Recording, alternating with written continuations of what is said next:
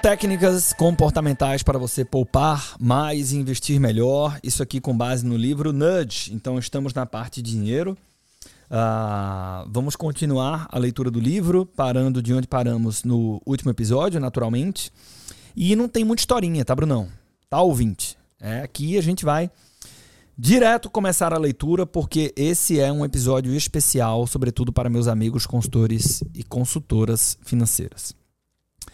Cinco técnicas. A primeira delas, então, de novo, tá? Essa listagem é por conta do Arthur. O Rich Taylor não apresenta como técnica 1, técnica 2 tal. Né? Isso aqui foi uma organização didática aqui do que está no livro. Então, primeira delas, adesão automática. Uma solução óbvia para esse problema, então lembrando, estamos falando do problema de que as pessoas não aderem aos planos de pensão, aos planos de previdência, etc. Uma solução óbvia para esse problema é mudar a norma padrão. Atualmente, a norma é de não adesão automática, ou seja, é preciso correr atrás e tomar a decisão de aderir ao plano de aposentadoria. Quando o funcionário passa a ter direito a se inscrever num fundo de pensão privado, às vezes imediatamente após ser contratado, em geral recebe um formulário a ser preenchido.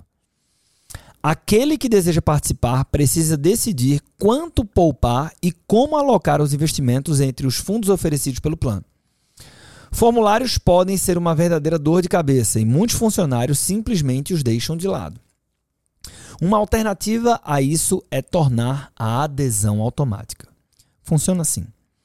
Quando o funcionário passa a ter direito a aderir ao fundo, recebe uma carta comunicando que passará a fazer parte dele, especificando inclusive o valor do aporte e como esse dinheiro vai ser alocado. A não ser que o funcionário solicite sair do plano. A adesão automática se mostrou uma forma extremamente eficaz de aumentar a participação nos planos de contribuição definida nos Estados Unidos. E aí vem um trecho aqui que é um golaço. Em um plano estudado por Brigitte Madron e Dennis Shia, inclusive essa pesquisa dessa turma aqui está dentro do NeuroExpert, o percentual de participação dos funcionários que precisavam optar por aderir era cerca de 20% após três meses de emprego. Valor que aumentava gradualmente para 65% após 36 meses. Então vamos lá. Quando eu precisava dizer assim, quero participar do plano, nos primeiros três meses de emprego, o número máximo de pessoas que estavam contribuindo era de 20%. Agora, quando a adesão foi automática, então, quando a adesão automática foi adotada, a participação de novos funcionários saltou para 90% imediatamente e para mais de 98% após 36 meses. É uma mudança brutal. E ele fala: essa tática tem dois efeitos. O número de participantes é maior e, igualmente impactante, eles aderem mais cedo. Aí vem, olha só. A adesão automática se limita a vencer a inércia dos trabalhadores, ajudando-os a fazer a escolha que de fato preferem? Ou será que, de alguma forma, essa tática os instiga a poupar quando na verdade prefeririam gastar? Um indício revelador de resposta é que, com a adesão automática, pouquíssimos profissionais optam por abandonar o plano.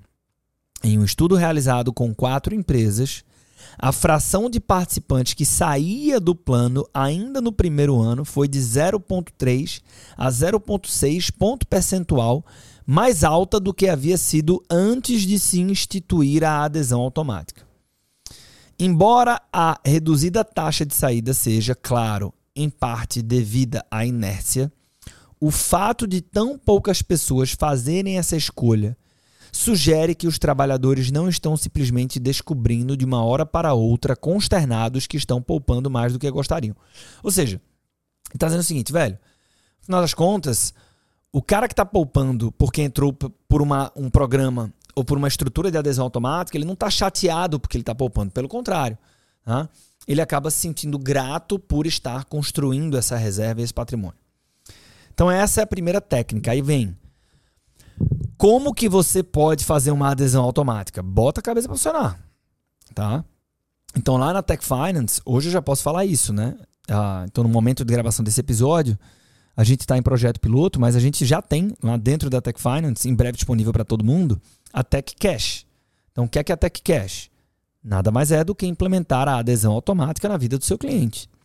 Então, o que é que você pode fazer com a Tech Cash? Você vai pegar e dizer o seguinte. Ele já falou do Tech Cash aqui? Ainda não, né? Então, duas funcionalidades. Né? A primeira é o piloto automático. Então, vou poder chegar, vamos supor que eu tenho uma conta bancária no Itaú. Né? E que eu quero guardar dinheiro. Então, a Tech Cash ela faz com que você consiga guardar sem perceber. Adesão automática. Então, vou dizer, ó, quero que você transfira, é, sei lá, 500 reais por mês, mil reais por mês da minha conta bancária para uh, as minhas reservas. Né? Então esse dinheiro vai para Tesouro Selic. Nesse momento ele vai para Tesouro Selic, lá do jeito que a gente fez. E como que a gente operacionaliza isso? Lançando o valor dessa poupança semanal ou mensal como uma despesa no seu cartão de crédito. Né? Por quê? Porque do ponto de vista comportamental, quando você leva em consideração pessoas comuns, há um efeito duplo aqui positivo, né? Porque há uma percepção positiva daquilo que é lançado no cartão de crédito, no sentido de que, cara, eu ainda estou acumulando pontos, acumulando milhas e tal. É um processo sem esforço, eu guardo sem perceber e eu estou construindo uma reserva aqui. Tá? Então, esse é o piloto automático. E a outra função é o poupador, no sentido de poupar a dor de guardar. Então, esse trocadilho aqui deu nome a essa feature, essa funcionalidade, que é o que os americanos chamam de roundup, né? arredondar para cima. Então, eu posso estabelecer que todos os gastos que eu fizer no meu cartão de crédito, eu vou arredondar isso para o próximo real e essa diferença vai ser acumulada e semanalmente eu pego a, o somatório destas diferenças e vou também aplicar em 100% do CDI no Tesouro Selic. É, especificamente, aqui falar tecnicamente, no Tesouro Selic. Então, é assim, fiz uma compra de um almoço que deu R$ 32,80. Esses 20 centavos vão sendo separados e a tecnologia vai lá uma vez por semana, vai ver a somatório de tudo isso, vai descobrir que esse somatório deu R$ 42,20, vai pegar isso e vai jogar lá no Tesouro Selic. E o poupador tem a história do multiplicador também. Então eu posso levar esses 20 centavos, eu posso estabelecer que toda vez que eu for fazer o roundup, eu vou multiplicar isso por 2, 3, 4 ou 5. Então se eu tiver com o multiplicador ativado de duas vezes, esses 20 centavos viram 40 que eu vou poupar.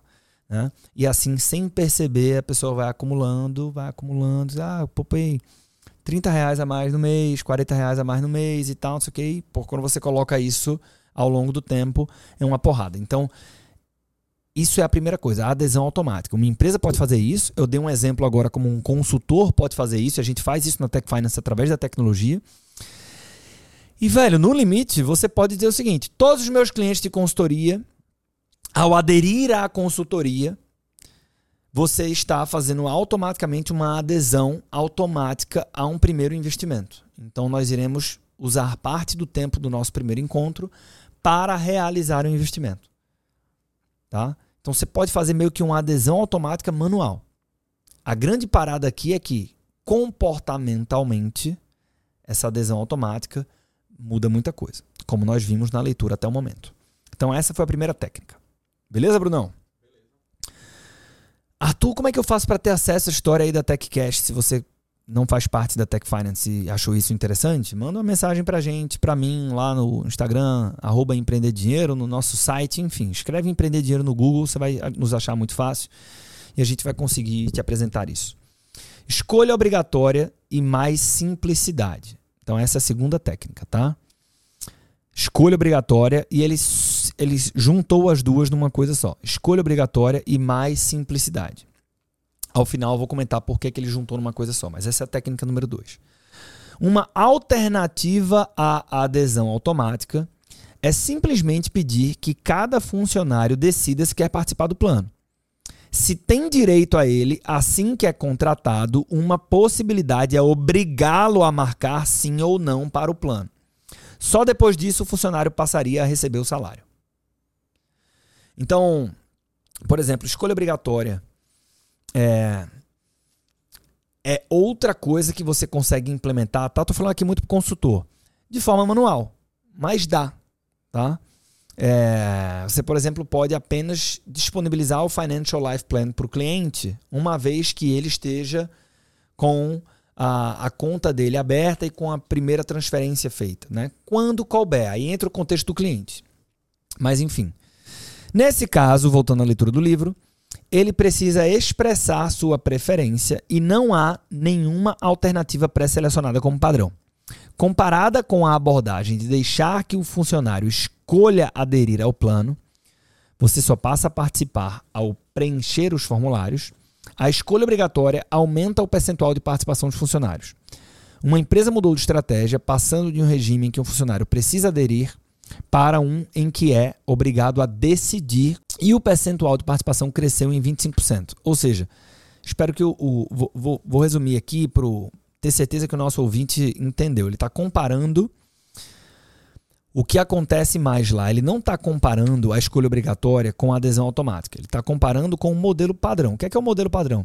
O cara entra e ele não está no plano de previdência ele tem que levantar a mão e falar o seguinte: Ei, me dá um formulário para eu preencher o formulário, escolher quanto eu vou poupar, como investir esse, para que eu participe. Então, comparando esse modelo, onde a opção padrão é não participar, com a escolha obrigatória, que não tem a opção padrão, mas eu tenho que tomar uma decisão, e aí, por ter que tomar uma decisão, eu passo a refletir e, eventualmente, escolho, quero contribuir, quero participar. E nessa comparação, a quantidade de pessoas que aderiu a um plano de previdência cresceu 25%, e 25% é muito expressivo. Continuando, uma estratégia semelhante a esta estratégia é simplificar o processo de inscrição no plano. Um estudo testou essa ideia analisando um formulário de adesão simplificado. Durante a orientação laboral do RH, os recém-contratados recebiam cartões de adesão com um sim para aderir ao plano, transferindo 2% do salário para a conta em uma alocação de ativos pré-selecionada. Eles não precisavam perder tempo dedicando quanto poupariam e que plano escolheriam. Bastava marcar o sim no cartão para aderir. Como resultado, o índice de participação nos primeiros quatro meses de emprego subiu de 9% para 34%. Esses métodos simplificados de adesão vão ao encontro dos fatores canalizadores que mencionamos lá no capítulo número 3. As pessoas realmente querem aderir ao plano. E caso se construa um canal que elimine as barreiras aparentemente pequenas que as impedem de participar, os resultados podem ser espetaculares. E quando a gente falou de fatores canalizadores lá, se eu não estou enganado, eu usei o exemplo lá de falar o seguinte, ó, o consultor financeiro, na verdade, ele é um cara que ele vai remover os obstáculos para que o cliente final faça o que tem que ser feito, para que ele construa poupança, para que ele invista melhor. Né? A simples remoção de obstáculos já representa muito. Então aqui ele deu um exemplo como esse. Né? Então o cara, em vez de ter que, porra, escolher e tal, é como se fosse o seguinte: olha, é, vem muita novidade na Tech Finance. Né? Uma delas a gente tem as carteiras de referência no Oráculo, né? e uma delas poder marcar lá uma opção para você vir aquela de uma carteira de referência é, de acordo com o teste de suitability. Ou seja, pessoas com o seu perfil, elas investem mais ou menos desse jeito. Né? Então você tira muito peso de escolha do processo. Aqui é mais ou menos isso. O cara não tem que decidir quanto poupar. O cara só tem que dizer, hum, quero. Pronto. E esse quero é. Já tem lá um, algumas alternativas pré-estabelecidas: 2% do salário e uma determinada carteira de investimentos, um portfólio determinado lá. E aí a gente vem para o final da segunda técnica. Embora a adesão automática ou a adesão rápida tornem o processo de adesão a um plano de aposentadoria menos intimidador, o aumento no número de fundos disponíveis pode ter o efeito oposto. Um estudo concluiu que quanto mais opções no plano, menor o índice de participação. Não há surpresa nenhuma nisso. Com mais opções, o processo se torna mais confuso e difícil e algumas pessoas acabam simplesmente se recusando a escolher. Isso é com base numa pesquisa de um cara chamado Inyengar, feita em 2004. Então, ah, querido consultor, né? Aquilo, a gente tem que. É, o, o, Daniel Kahneman usa essa frase, o Taleb usa essa frase, tem um grupo de pagode com essa frase para você não esquecer, que é menos é mais. Tá? Então, muitas vezes a gente está no ímpeto de mostrar para o cliente o tanto que eu sei, mas no início da relação isso é ruim. Porque você acaba falando, expondo, mostrando coisa demais da conta e o cara acaba se perdendo, e por se perder, a inércia acaba assumindo o protagonismo. Não é o que a gente quer. Então, essa é a técnica número dois, ou seja, escolha obrigatória e mais simplicidade. Uma forma de implementar a escolha obrigatória. Estou dando muito exemplo aqui, Brunão, para o consultor entender que isso é, é, é prática dele, tá? Então, você pode simplesmente falar o seguinte, ó, você vai ter que ter uma conta na corretora de valores. Tá bom. Ah, e essas são as principais corretoras. Né? Se o cara não quiser, vamos supor que o cara seja 100% independente, eu não quero, eu não quero direcionar para nenhuma.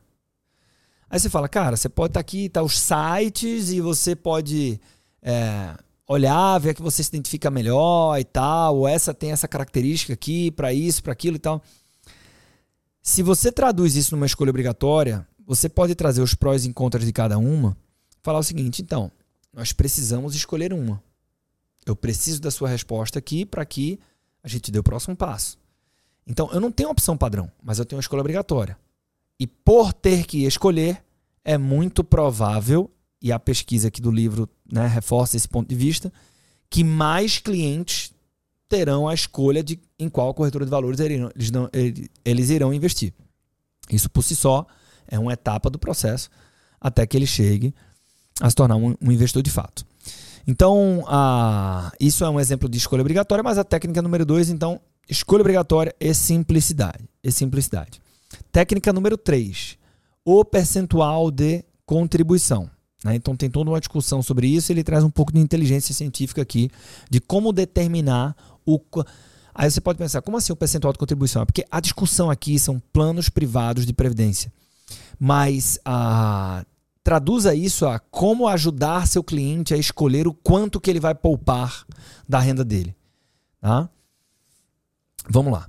Tanto os programas de adesão automática quanto os programas de escolha obrigatória costumam adotar por padrão um percentual de poupança relativamente baixo, de 2 a 3% do salário do funcionário, e uma decisão de investimento bastante conservadora, como uma conta de mercado monetário. Entenda como uma estratégia de investimentos majoritariamente ou 100% alocada em renda fixa.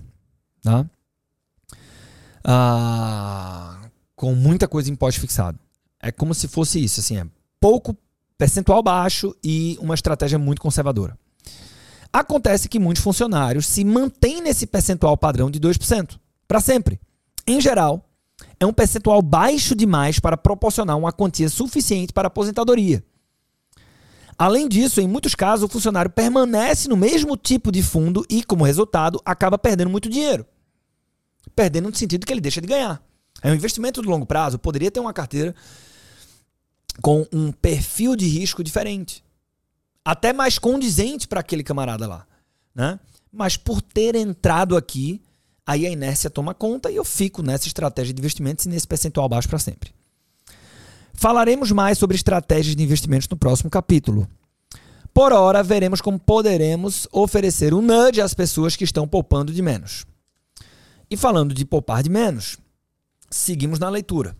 Um indício de que as pessoas precisam de ajuda na hora de escolher um percentual e nem se dão conta é o fato de que a maioria dedica tempo de menos a essa importante decisão financeira.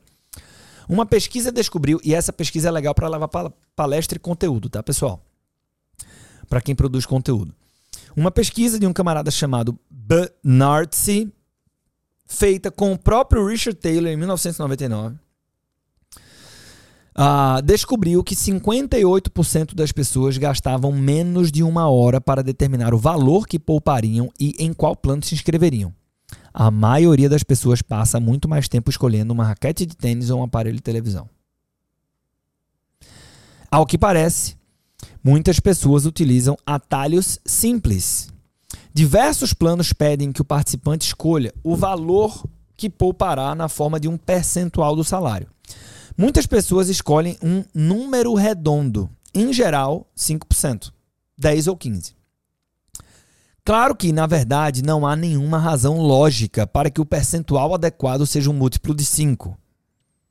Outro critério muito comum é destinar à conta de aposentadoria o mínimo necessário para obter a contribuição máxima da, da empresa. Aí olha isso aqui. Se o empregador iguala a contribuição do colaborador até 6% do salário dele, o funcionário contribui também com 6% do salário. Se os participantes agem dessa forma, a empresa que quiser encorajar o funcionário a poupar mais pode modificar essa regra para ajudar as pessoas, para estimular as pessoas a poupar mais. Como? Alterar de 50% sobre os primeiros 6% para 30% sobre os primeiros 10% do salário, provavelmente ajudaria a aumentar a contribuição. Os trabalhadores que utilizam o princípio de igualar o aporte da empresa poupariam mais com esse aumento. E se a empresa escolhe um número redondo, acaba influenciando os funcionários que usam a heurística do múltiplo de 5. Deixa eu traduzir isso. Do ponto de vista do caixa da empresa. Aí falou disso já aqui, Bruno? Acho que não, né? Que tá aqui nessa parte do livro agora. Né? A empresa diz assim, ó. Uh, ah, 50% sobre os primeiros seis. Então, até 6%, eu, pô, se você contribuir 6%, eu pago 3%. Então, muitas pessoas vão dizer, pô, vou contribuir 6%, porque é o ponto ótimo, é onde eu tenho o máximo da contrapartida da empresa. Se eu quiser estimular a galera a poupar mais, eu digo o seguinte: em vez de ser 50% de 6% de salário, vai ser 30% de 10%. E quem poupar 10, eu vou ter o mesmo desembolso, que é 30% de 10, dá os mesmos 3%. Mas, através da regra, eu estou estimulando as pessoas a pouparem 10% em vez de 6%. Né? Então, ah, no final do dia, a gente tem algumas é, regras de bolso. E aí, vamos lá, consultor financeiro. Na hora que o cara diz assim, cara, quanto que você deve poupar? Essa é uma pergunta muito comum. A gente pode calcular quanto que vai custar os nossos objetivos, tal, tal, tal. E se você for muito é, detalhista aqui, você vai ver que no início do processo, sobretudo para pessoas comuns, você vai sair colocando um monte de objetivo e não vai dar, a conta não vai fechar. Né? Você tem que dar o primeiro passo. Então, um primeiro passo, qualquer percentual da renda dessa pessoa, puta merda, do ponto de vista comportamental, é uma grande vitória. Isso tem que ser ajustado ao longo do tempo. Por isso que muitas vezes o trabalho do consultor financeiro é um trabalho continuado. Ótimo. Mas na hora de definir este percentual da renda, se você colocar como sugestão 2, 4, 6, 8 ou 10%, ou se você colocar como sugestão 5, 10 ou 15, e essa sugestão nada mais é do que, olha, estes são percentuais possíveis ou comuns sobre a sua renda para que a gente inicie um plano de investimentos. Adivinha o que acontece? Se estes números como possíveis ou como comuns forem 5, 10, 15, você vai ter uma contribuição comportamental para que as pessoas poupem mais do que se você falar 2, 4, 6. Porque se você fala 2, 4, 6, vai ter gente aderindo a 2, a 4. Mas se você fala 5, 10, 15, você vai ter mais pessoas aderindo a 5, algumas a 10. Né? Então, o que inclusive ele chamou aqui, ele deu uma embalagem, né? como heurística do múltiplo de 5%. Essa seria a terceira técnica. Né? Quarta, educação. E, inclusive, eu tenho uma anotação minha aqui que é educação sozinha não resolve. E é basicamente isso que ele fala. É importante a educação, mas ela sozinha não resolve. Nós, educadores financeiros, às vezes a gente acha que só a educação vai surtir transformação. Nem sempre. Nem sempre quando o assunto é dinheiro. E quando estamos lidando com humanos. Com éconos pode ser, mas com humanos. O que mais os empregadores podem fazer para que um número maior de funcionários participe de planos de, de aposentadoria contribuam com um valor que lhes permita ter uma aposentadoria confortável e aloquem os fundos entre os ativos de maneira razoavelmente diversificada. Educação é a resposta óbvia e muitos empregadores têm tentado instruir os funcionários a tomar decisões melhores. Infelizmente, porém, nada indica que a educação seja por si só uma solução adequada. E para nossa salvação, ele deixa um por si só. Tá? Então, para que os consultores financeiros e educadores financeiros não entrem em desespero, a ideia aqui não é tirar a legitimidade de processos educacionais. Né? Até porque, do ponto de vista comportamental, quando eu entendo, eu faço. Né? Então, muito do medo do mercado financeiro vem da falta de informação, que produz insegurança, que contribui para procrastinação. Então, veja que tudo isso se conecta. Tá? Mas o que ele está falando aqui é que só isso, como muita gente pensa erradamente, não funciona. Após oferecer, e aí para que o debate não vire só um, uma questão de achismo, ele traz um pouco de ciência para gente. Né? Para oferecer a seus funcionários a chance de mudar de um plano de benefício definido para um de contribuição definida, uma grande empresa organizou um curso gratuito de educação financeira. Inclusive, essa pesquisa aqui, que foi feita em 2007, o próprio Taylor estava nela também. E um grande parênteses, tá, Brunão? Quem não está acompanhando com a gente, não sabe que esses comentários, né? Há pouco eu disse assim: ah, essa pesquisa de fulano foi no ano de tal, essa pesquisa do Taylor estava envolvido e tal. Isso não está na leitura. Você tem que ir lá para notas e não sei o quê para poder descobrir. Às vezes tem uma pesquisa dentro da outra. Então há um benefício também aqui do Clube do Livro que a gente já vai trazendo isso e você acaba saindo com uma compreensão mais robusta aqui da obra que nós estamos lendo juntos. Seguindo, para medir a eficácia do programa, ah, essa empresa elaborou dois testes, um aplicado antes e outro depois do curso. As perguntas eram do tipo verdadeiro ou falso. Portanto, as respostas chutadas estariam certas, em média, em 50% dos casos. Antes do curso, a pontuação média dos funcionários foi de 54. Depois, engatinhou para 55. Ensinar é difícil. Muitas vezes os funcionários acabam os cursos entusiasmados para poupar mais, mas não conseguem pôr seus planos em prática. De acordo com o um estudo, todos expressaram interesse em poupar mais enquanto faziam o curso, porém apenas 14% de fato aderiram a planos. Isso representa um progresso pequeno, tendo em vista que 7% dos trabalhadores que não assistiram a um curso aderiram a um plano mesmo assim. Estudos sobre os efeitos de comparecer a feiras de benefícios também mostram que o resultado sobre a participação em um plano de aposentadoria é bem acanhado. A quinta técnica é o que ele chama de poupe mais amanhã. E essa vai ficar para o próximo episódio. Mas eu quero fazer um comentário, tá, Brunão? Sobre a. O, o, o parágrafo que acabou de passar aqui, que, primeiro, ele me marcou muito. Muito dessa. É, por quê? Porque eu tive essa essa, essa ficha caiu para mim é, não pelo livro, mas pela prática. Né?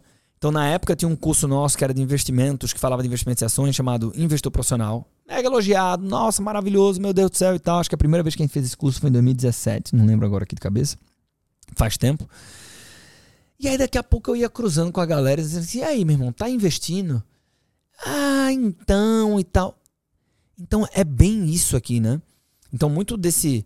Porra, o, o, o, a curva de aprendizagem né, de como fazer cursos aqui, nossa, foi brutal nos últimos anos. E ela nasceu nesse desconforto.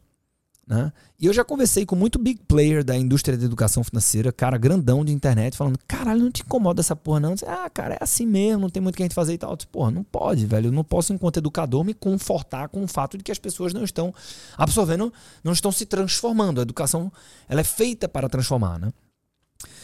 Aí você tira a ingenuidade do processo chega na conclusão de que, velho, eu tenho que usar o instrumento de educação, mas eu tenho que colocar outros elementos aqui para fazer com que esta transformação aconteça. Aí vem ciência de comportamento, aí vem a intervenção direta, aí vem a tecnologia. Então, dei o exemplo da TechCash aqui. Porra, você corrige a falta de disciplina. É muito mais fácil do que tornar a pessoa mega disciplinada. Inclusive, vários livros de hábitos falam sobre isso também, né? Ah, e a outra coisa aqui, né? então, então queria só, só falar que isso me marcou muito É, a outra coisa que nesse parágrafo é que é o seguinte: as pessoas expressam que querem fazer, mas um percentual muito pequeno fazem.